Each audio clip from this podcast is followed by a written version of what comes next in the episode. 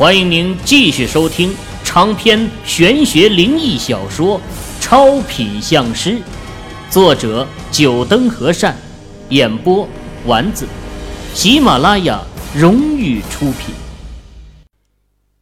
第一百一十三集，秦羽嘴角上扬，眼角闪过一丝笑意。他问老四的目的，就是为了二哥插嘴。以他对二哥的了解啊，肯定会答应下来的。哎，还没问老三，你在广州干什么呢？哎，在什么公司上班？三兄弟打闹了一阵，二哥开口问道：“啊，给人家当顾问。”哼，顾问，你就扯吧，咱们这专业。大多数是进事业单位或者进国企的多，就像老四一样，在他们家乡的一家国企当规章办的科员。二哥不信秦宇的话，哪家公司需要古文字专业的人去当顾问呢？哼，那你自己看。秦宇从包里掏出了工作证，丢在了桌上。二哥拿起工作证看了一眼。表情古怪的盯着秦宇，老四看到二哥的表情，一把接过他手里的工作证，一眼扫过去，眼神也变得古怪起来。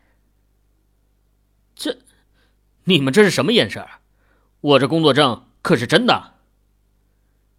秦宇不明白这两位是怎么了，这样盯着他，他这工作证有什么问题吗？你看看这个，老四从桌上拿起了一份文件，递给秦宇。秦宇疑惑的看了老四一眼，接过文件，轻声念了起来：“二零一四届中文系古汉语专业优秀毕业实习生名单。”秦宇粗略的扫了一眼，有十几个同学的名字，但这上面又没有他的名字。给他看这份名单是干嘛？你仔细看第五位，那个王杰。二哥尚飞看到秦宇疑惑的眼神，点了一句：“王杰于二零一三年十一月进入广州著名上市公司强业集团，担任企业宣传部文案策划编辑，在公司表现优异。”于二零一四年成为强业集团宣传部文案策划主编。看完这介绍啊，秦宇总算明白这两位为什么这么一副古怪的神情了。提起王杰呀，秦宇也是一番感叹。他和王杰之间还真有一番纠葛。这王杰呀，是他们班的学霸，学习成绩优异。年年都获得国家一等奖学金，而秦宇请示四兄弟在学习上也就是一般，这按理说呀，之间是不会有什么交结的。而秦宇和王杰之间的纠葛，其实还要提到孟瑶。孟瑶是秦宇班里当之无愧的班花，甚至也是戏花、笑话。王杰呢？是一个心高气傲的人，但是家庭条件也就一般，大概和秦宇家里差不多。王杰几乎是和秦宇同时开始追求梦瑶的。作为学霸的王杰，他追求梦瑶的方式啊也很特别，分别用甲骨文、经文、文言文，还有诗词各一首来表达爱慕，想要借着才华来打动梦瑶。很是轰动校园呢。不过孟瑶却拒绝了他。如果单纯是拒绝，王杰可能也不会那么难受。可孟瑶在拒绝他之后，就和秦宇在一起了，这等于就是说他不如秦宇，这让心高气傲的王杰如何能忍受啊？要知道。他的那些表白的诗词，可都是上了学校的 BBS 论坛的。每次走在路上，被一些人用特殊的目光打量，王杰总感觉那些人是在嘲笑他，因此啊，王杰对秦宇自然是一直看不顺眼。这个学习成绩一般、慵懒的男生怎么能和他比？他要证明给大家看，孟瑶选择秦宇而拒绝了他是一个最大的错误。在大学四年的学习生活中，王杰见到秦宇，要么是不屑一顾，要么是冷嘲热讽。二哥一直说呀，要教训这家伙一顿，不过被秦宇给拦住了。对于王杰的态度，他没怎么放在心上。对方对他来说就是一个毫不相干的人，他没必要为了一个毫不相干的人而扰乱自己的生活。而且啊，秦宇不理会王杰也有另外一个原因：这群众的眼睛都是雪亮的，在众人的眼中，王杰那就是一个失败者。人都是同情失败者的。如果自己也和王杰一样，恐怕那些同学就要对自己指指点点了。而他要是不理会王杰的话，别人只会当他大度有气量。随着时间久了，王杰的表现落在同学们的眼里，众人就不会再同情他了，而是觉得王杰这么久了还放不下，一直挑衅秦宇。人家秦宇还大度的不跟你计较，这两相对比啊，同学们的心中的天平就会倾斜到他这头，会认为王杰活该竞争不过秦宇。就这小肚鸡肠的性格，难怪人家孟瑶会选择秦宇呢。秦宇把他的这番话给寝室的三位兄弟说了后啊，老大拍了拍秦宇的肩膀，什么也没说。只是偷偷的转身，把放在秦宇床上的臭袜子给收了起来，而二哥也默默的把秦宇那儿拿来的被他霸占了的梦瑶送的台灯给放回了秦宇的桌子上。至于老四在纸上写了什么，秦宇看了一眼，差点没昏过去。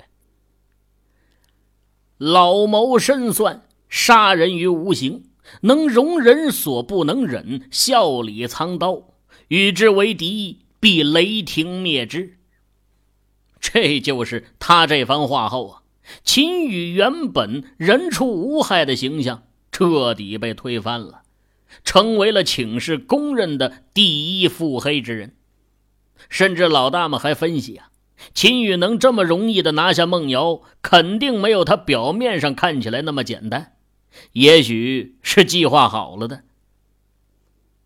听着他们分析啊，秦宇是越听越不对劲儿，到最后竟然演变成他窥视孟瑶的美色，买通了学校食堂的师傅，故意弄出这么一出送餐计来博取美人的芳心呢。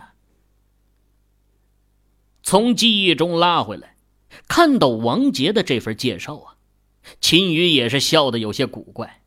没想到这都要毕业了，他竟然还能和王杰扯上，还真是有趣儿。哎，老三，你告诉哥哥我，这顾问和他那主编谁职位高啊？虽然从名字上来听啊，顾问会高级一点，但秦宇这顾问所负责的方面让二哥不敢肯定。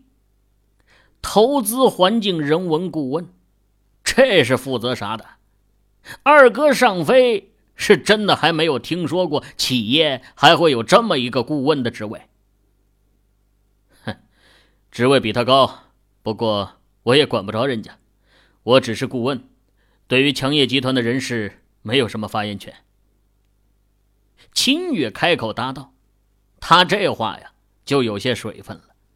虽然他对强业集团人事没有什么发言权。”不过，他要是和李卫军提一句，恐怕李卫军二话不说就会开除王杰。别觉得什么这样会让企业员工寒心了。李卫军要开除一个员工，而且还不算管理层的员工，想要找个理由实在是太容易了，随便和部门负责人说一声就行。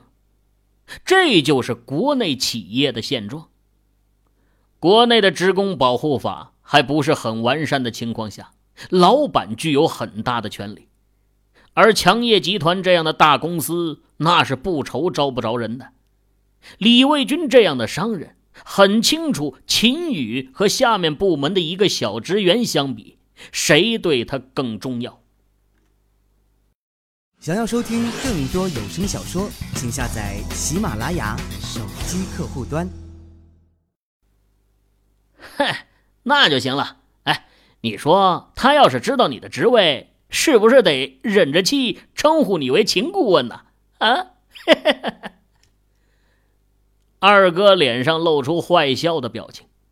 秦宇白了他一眼，他还不至于这样做，毕竟啊，也是同学一场。而且在情场上，他还算是胜出的一方。虽然他就从来没把王杰当成过情敌。嘿，要我说，这样才叫打脸呢。王杰这家伙平时不是一直叫嚣着孟瑶看走了眼吗？还将来一定会后悔。要是当着班里的面把你现在的职位说出来，哼，我看这家伙还有脸装下去不？二哥那是唯恐天下不乱的，而且对于王杰，他也是一直看不顺眼。用他的话说，这种自以为是的人就是欠削，削几顿就不会鼻孔朝天看天走路了。哼，怎么都是同学一场，毕业后天各一方，没必要这么做。秦宇现在的心态啊，和以前也有了很大的变化。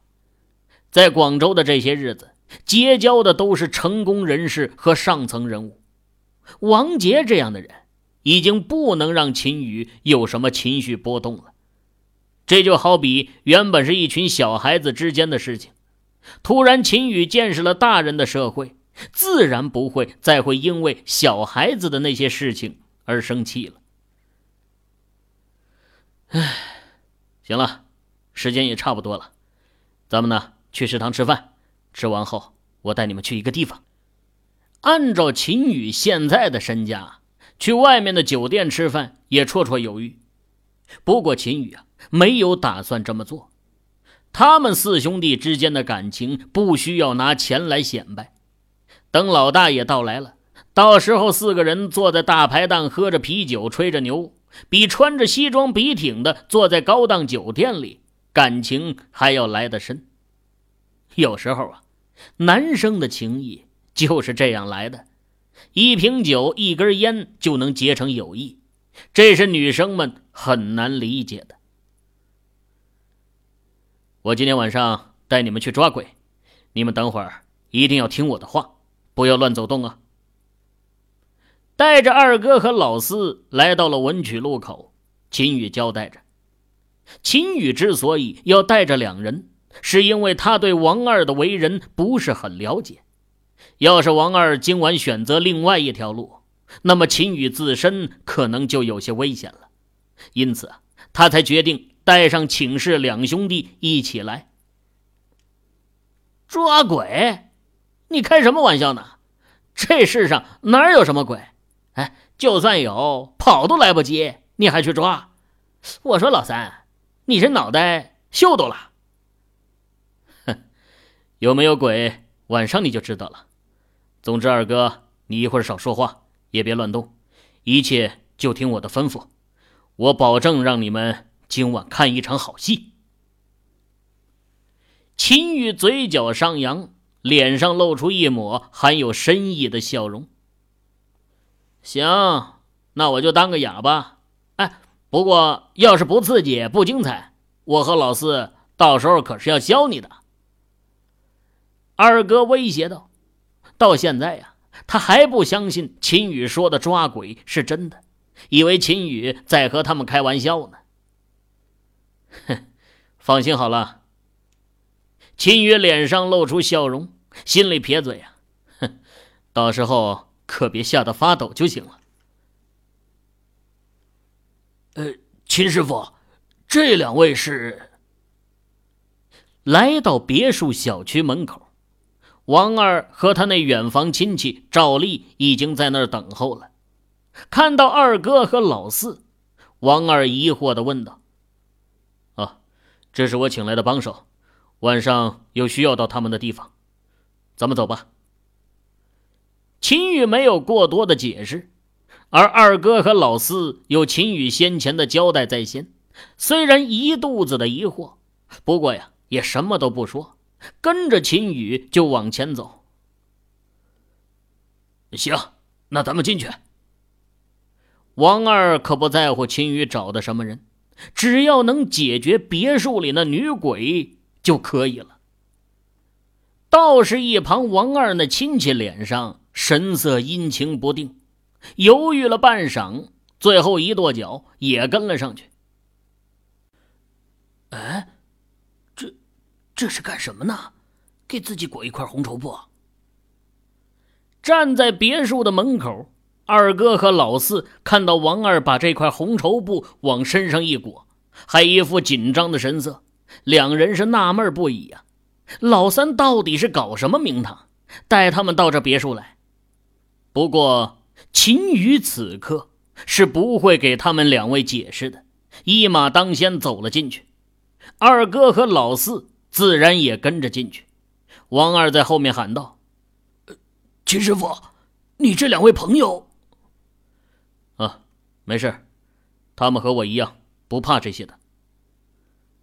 秦宇回头笑了笑，说完，将目光投到王二的远房亲戚身上，说道：“你继续在外面守着吧。呃，这我还是和你们一起进去吧，这么多人应该会好点再说你们三位不也是这么进去了吗？我算是半个主人，没道理留在外面的。”王二那远房亲戚好像做出了什么重大的决定，一咬牙也走了进来。王二疑惑的看了他那亲戚一眼，似乎有些不可思议，他竟然也敢进来。秦宇的目光略有深意的看了一眼王二的远房亲戚，笑了笑，没有再说话，转头继续朝着别墅的正门走去。我说老三，你们这到底是干嘛？神神叨叨的。二哥跟上秦宇的步伐，小声的问了一句：“这别墅里死了人，一个女的，被人在别墅里砍掉四肢，现在别墅闹鬼，我们是来抓鬼的。”秦宇淡淡的回答：“真真的有鬼？你不是吓我吧？”二哥听到秦宇的话，再看这别墅啊，突然感觉有点冷飕飕的，不知道是心理作用，还是真的有冷风吹过。一会儿小心背后，女鬼最喜欢从背后把一个人给掐死，尤其是二哥你这样的小白脸，更是女鬼的第一目标。秦宇这话倒不是纯粹的吓唬二哥，这女鬼啊。也和人一样，有着自己的美丑观念。相比在场的五人，二哥是卖相最好的。当然，要是女鬼的审美观比较特殊，那就另说了。在现实世界中啊，不是还有春哥这样的例子吗？推开别墅的大门，秦宇第一个走了进去。不过，谁也没有注意的是。秦宇左手从口袋里摸出了一个东西，似乎是什么粉末，洒在了他的脚下。因为已经是天黑了，谁也没有看到。这别墅黑漆漆的，老三，你干嘛不开灯啊？几人走进别墅，二哥因为秦宇先前的话，心里啊已经有些害怕了。此刻看到秦宇走进去也不开灯，不禁埋怨道：“嘘，小声点你们仔细听。”秦宇打断了二哥的话。众人听到秦宇的话，竖着耳朵倾听，果然听到了什么声音。这声音有点类似发条转动的声音，滴答滴答的，在这漆黑静谧的大厅里很是清晰。咔！一阵光亮出现，秦宇掏出了打火机，不知道从哪里拿出了一支红色的食指长度的小蜡烛，将小蜡烛点燃。只是，这蜡烛才刚点燃，忽然一阵冷风吹过，蜡烛被吹灭了，又陷入了一片黑暗中。哎，秦宇疑惑的出声了，接着又再次点燃蜡烛，这次。还用一只手掌心护着，这蜡烛总算没有再熄灭。这晚上别墅和白天有很大的不同了，大家都小心点。秦宇从包里掏出了三张符箓，分别递给了二哥和老四，还有王二的那个远房亲戚，交代道：“要是一会儿你们感觉不对劲儿，就把这符箓给丢掉。现在把它握在手心里。”秦宇的表情有些严肃，晚上这别墅的一些现象有些出乎他的意料了。此刻抿着嘴，不知道在想什么。二哥还想问什么，但秦宇把符箓塞进他手里后啊，就拿着蜡烛朝里走去了。几人只好把疑惑埋在心里，跟了上去。将蜡烛摆在大厅的桌子上，秦宇。又再次掏出四根蜡烛，点燃后分别放在大厅的四个墙角处。四支蜡烛微弱的光芒闪耀着，照着整个大厅一片朦胧，不但没能缓解众人心中的紧张神情，反而更是加深了。观察过蜡烛的朋友就知道啊，在一个较大的房子点燃蜡烛后，那些家具之类的东西啊。因为光芒的不足，只能模糊的看出一个大概，而且往往会看成各种东西。有时候明明是一个石柱，但是因为这朦胧的黑暗呐，看上去就会觉得像一个人。而此刻王二几人眼里看到的就是这样的景象。大厅里的那些家具，落在他们的眼里，就像一些匍匐的奇怪东西。尤其是几人心里都有所思，更容易把这些黑影和那个联系到一起。秦师傅，他，他来了。突然，王二颤抖的开口了，目光盯着前面。秦宇回头看到王二的目光，立马转头朝前面二楼楼梯望去。